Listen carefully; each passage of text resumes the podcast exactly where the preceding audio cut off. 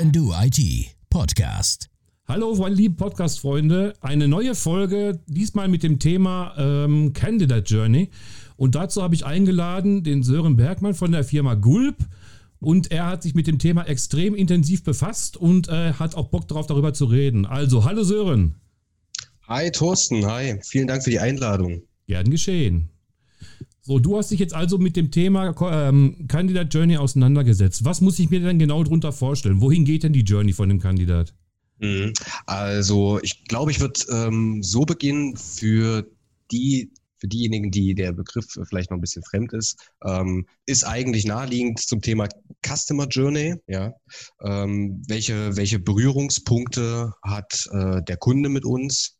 Ja, ähm, sprich wo, wo fängt das Ganze an? Was, was, für, was für Punkte durchläuft, äh, durchläuft man, durchläuft unser Kunde? Ja, welche Berührungspunkte hat ähm, der äh, Kandidat jetzt in dem Falle? Ähm, wichtig ist auf jeden Fall, ähm, dass wir zwei, zwei Begriffe betrachten müssen. Das ist einmal der Begriff ähm, Candidate Journey und äh, Candidate Experience. Ja, die könnte man separat ähm, quasi definieren muss man aber auf jeden Fall zusammen betrachten. Okay, wie kombinierst du denn die äh, Journey und die Experience? Ich meine, du musst das ja irgendwie auf den gleichen Nenner bringen. Was ist da für dich der gleiche Nenner? Mhm. Ähm, also wenn wir das jetzt mal veranschaulichen an einem Beispiel, ähm, bleiben wir jetzt mal gerne bei, bei dem Thema ähm, Suche eines neuen äh, Mitarbeiters ja, ähm, dann beginnt das ja so, die ganze Reise. Ich sag mal, ich habe eine, eine Webseite von meinem Unternehmen, ja, und muss mir natürlich bewusst sein, ähm, auf was ziele ich ab? Wo befinden sich meine, meine potenziellen Mitarbeiter, ja, die ja aktuell noch, noch, noch nicht mal Bewerber sind, ja, äh, wie erreiche ich die, beziehungsweise wie, durch welche Schritte durchlaufen äh, durchlaufen potenzielle Bewerber bis, bis hin zum, bis hin dazu, dass sie Mitarbeiter sind. Ja, also wie einfach mache ich das, äh, den Kandidaten äh, einen Job zu finden bei mir? Ja, und vor allen Dingen gerade auch äh, die Punkte, zum Beispiel auf meiner Webseite, ähm, eine Bewerbung auszulösen. Ja, mhm. Wie einfach gestalte ich das? Und diese Candidate ähm, Experience ist dann natürlich auch dieser Erfahrungswert, ähm, den der Kandidat macht mit mir. Ja, okay. Ähm, sprich Feedbackzeiten, ähm, generell auf dem Stand zu bleiben, ja, ihn quasi immer abzuholen, wie ist der Stand aktuell, ja. Das ist also so, wie wir uns auch schon öfters mal unterhalten haben und gefachsimpelt haben. Wenn ich äh, der Meinung war, du hättest ein gutes Projekt ausgeschrieben, dann ist meine Journey praktisch, mich bei dir so auf der Webseite zu melden, so wie ich das jetzt verstanden habe, meine ganzen Skills aufzuzeigen. Und dann kommen eben halt die Experience, äh, mit indem du mich halt eben fragst, ob ich manche Sachen oder wie gut ich in manchen Sachen bin und in welchen nicht. Habe ich das jetzt so richtig verstanden?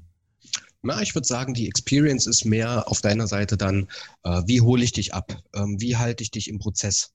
Mhm. Ja, ich muss dich auf dem Laufenden halten.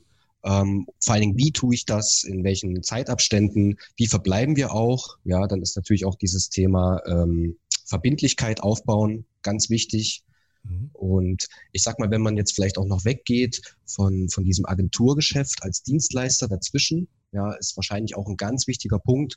Und da spreche ich jetzt auch aus persönlicher Erfahrung, wenn ich äh, Bewerber bin irgendwo. Ähm, ich möchte natürlich auch bei einem finalen Feedback ähm, wissen, wenn ich jetzt eine Absage erhalte, woran lag es, was kann ich besser machen? Ah, also ist die Experience praktisch nicht aus der Sicht des Kandidaten, sondern aus deiner Sicht, wie du mit dem Kandidaten umgehst und wie deine Erfahrungen mit Kandidaten sind und was du kannst besser machen, was du auf jeden Fall machen solltest und vermeiden solltest. Habe ich das jetzt dann so richtig verstanden? Also ich würde schon sagen, ich nehme deine Sicht ein, ja, und ähm, genau, versuche meinen Job dahingehend anzupassen. Ja, verstehe, verstehe. Weißt du, wenn, wenn du dich jetzt bei mir bewirbst ähm, und ich bin unverbindlich, ich halte dich nicht im Loop, dann wirst du mir irgendwann abspringen. Du wirst äh, auch unverbindlich sein, ja. Ähm, wir haben vielleicht äh, das nächste Mal wieder Kontakt. Ja, du musst ja, also ich brauche ja auch eine Verbindlichkeit. Ich möchte ja zum Beispiel auch, dass du mich auf dem Laufenden hältst. Äh, wie wie sieht's bei dir aktuell aus? Ja, welche Gespräche nimmst du wahr? Ähm, ist es kurz vor zwölf und du unterschreibst irgendwo anders. Also praktisch ja. ist das die professionelle Begleitung eines Bewerbers äh, und ihn so an der Stange zu halten, sag ich mal, dass er auf jeden Fall nicht vorher abspringt, weil er gelangweilt ist oder sich alleingelassen fühlt. Korrekt. Mhm, Sehr okay, gut. Dem okay. ist nicht mehr hinzuzufügen. Sehr gut. Ja. ja, es ist ja auch ein Punkt von sozialer Intelligenz. Und da ich ja mit dir letztens mal ein, ein ziemlich langes äh, Gespräch hatte am Telefon, habe ich festgestellt, dass davon ja nicht so viel zu holen ist, oder? Nein, Quatsch. Nein, Quatsch. Also wir haben uns wirklich super unterhalten und ähm, ja. wir haben uns auch gegenseitig mit, mit Skill-Performance äh, irgendwie auch äh, an der Kandare gehalten. Und ich denke mal, so ist das so eine Art Experience, was du meinst. Genau, richtig. Die fängt natürlich auch teilweise schon viel, viel früher an. Ja, also das ist ein, ein Riesenthema. Man kann, man kann über gesamte Prozesse kann man ähm, Journeys legen, ja. Und, und ich sag mal, in einer Journey haben wir dann diese Experience. Ja, ich, vielleicht noch ein Beispiel, ähm, wenn ich Bahn fahre, ja, ohne jetzt Werbung zu machen. Äh, wenn ich Bahn fahre und äh, die Bahn hat Verspätung, ja, ähm, beginnt ja quasi meine, meine Journey. Ja, wie, das heißt, da fällt jetzt auch rein eine Erfahrung, wie, wie werde ich darüber informiert, äh, wo kann ich mich auch informieren, beziehungsweise war jetzt letztens, habe ich auch gelesen, ganz interessanter Ansatz, da hatte ich mir vorher auch nie Gedanken gemacht.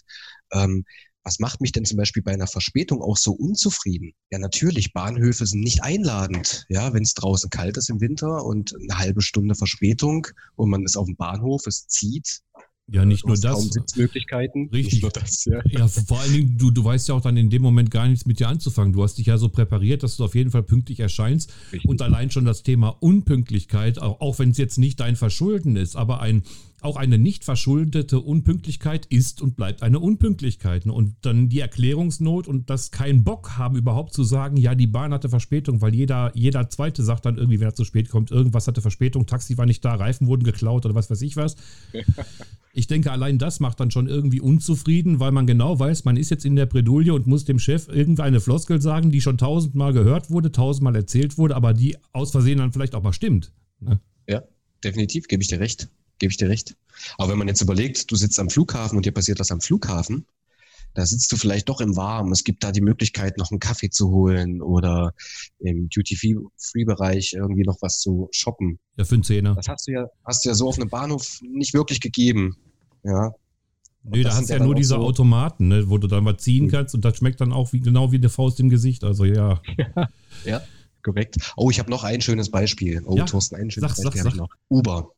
Ähm, es gab, es gab, ähm, ähm, es gab einen Artikel, da hat man mal eine Statistik erfasst, ähm, hat man verglichen Taxifahren und Uber. Und jetzt wirst du es nicht glauben. Ähm, du, wenn du über Uber, wenn du jetzt ein Auto bestellst über Uber, ja, mhm. ähm, bist du nicht schneller am Ziel als mit einem Taxi.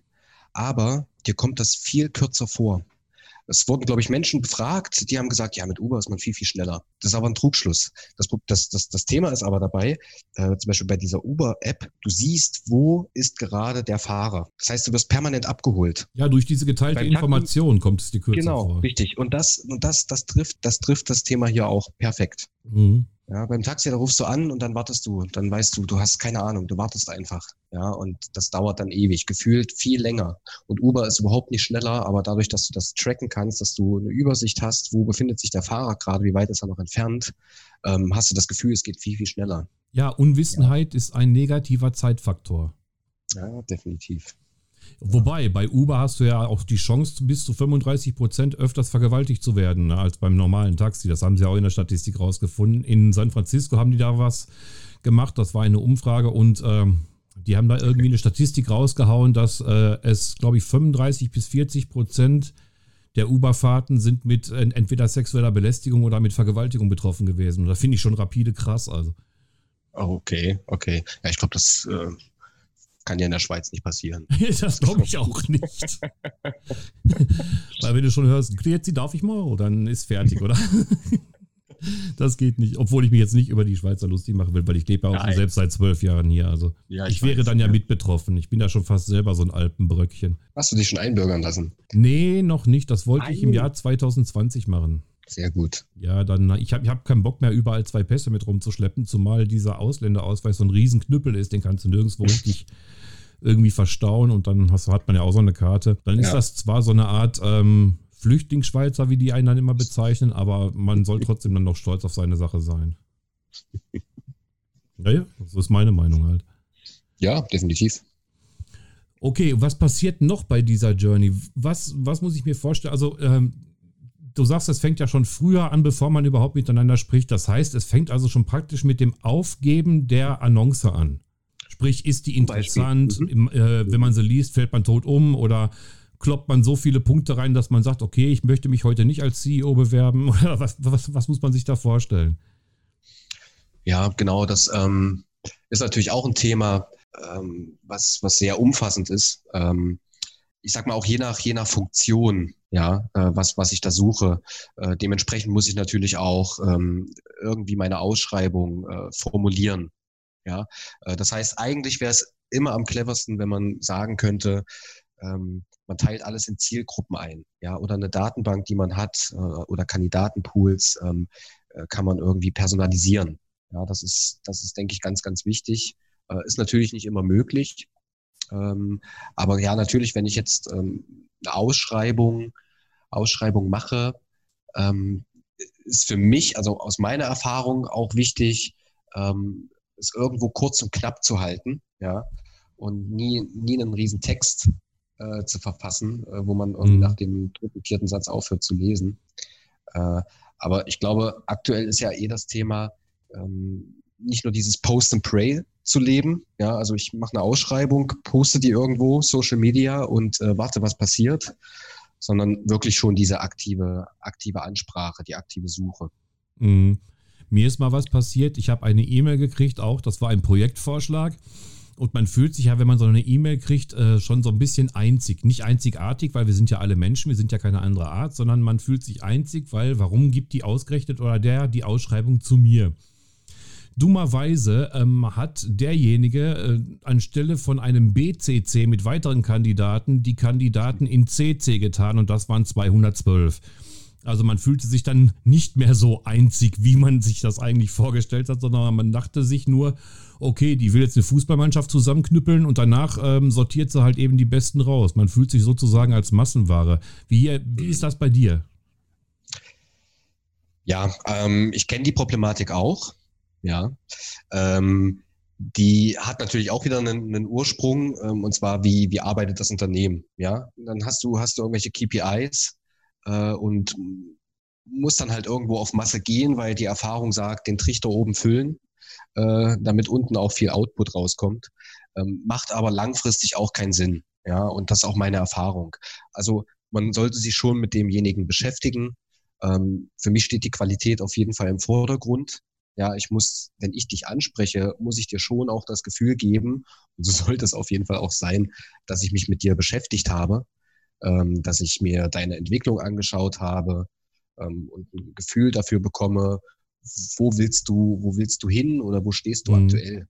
Ja, und äh, nicht die Masse rausjagen in der Hoffnung, da wird sich schon was, was äh, verfangen, ja, ja. Ich, ich, fand das ein bisschen peinlich, ne? weil man, ja. man, man, man kommt dann so auf eine Art, äh, wie auf dem Ramstisch kommt man sich dann vor. Ne? Und man, man muss doch auch als, als Personaler, und ich weiß, du machst das, deswegen spreche ich auch so oft und häufig mit dir und vor allen Dingen auch gern, man muss sich immer noch vor Augen halten, man geht da mit Menschen um. Man geht da nicht nur mit äh, wandelnden Skills rum, die atmen, sondern das sind ja auch Personen, die da irgendwie was darstellen und irgendwie auch einen Hintergrund haben.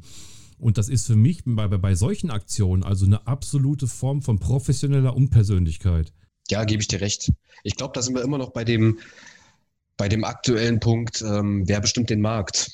Ja, das, da wird sich aber noch gestritten. Äh, Unternehmen sagen, ähm, wir bestimmen den Markt. Und ähm, ja, erfahrungsgemäß sind es eigentlich auch schon die Kandidaten oder ich sag mal vorsichtig, dieser Fachkräftemangel, ähm, ja, wo man vielleicht sagen muss, okay, bestimmen die Unternehmen wirklich den Markt oder ist es vielleicht doch andersrum? Mhm, da gebe ich dir vollkommen recht. Aber mehr davon hören wir im zweiten Teil. Und ähm, wir würden dann erstmal heute abbrechen und dann im zweiten Teil weiterhin über den Markt reden und über die Thematik, wie verhält sich ein ähm, Recruiter korrekt zu einem, zu einem Kandidaten, ohne dass er ihn wie eine Nummer behandelt. Bis dahin erstmal vielen Dank von dir und äh, wir sehen uns dann im zweiten Teil wieder. Super, vielen Dank. Bis dann. Ciao. Bis dann.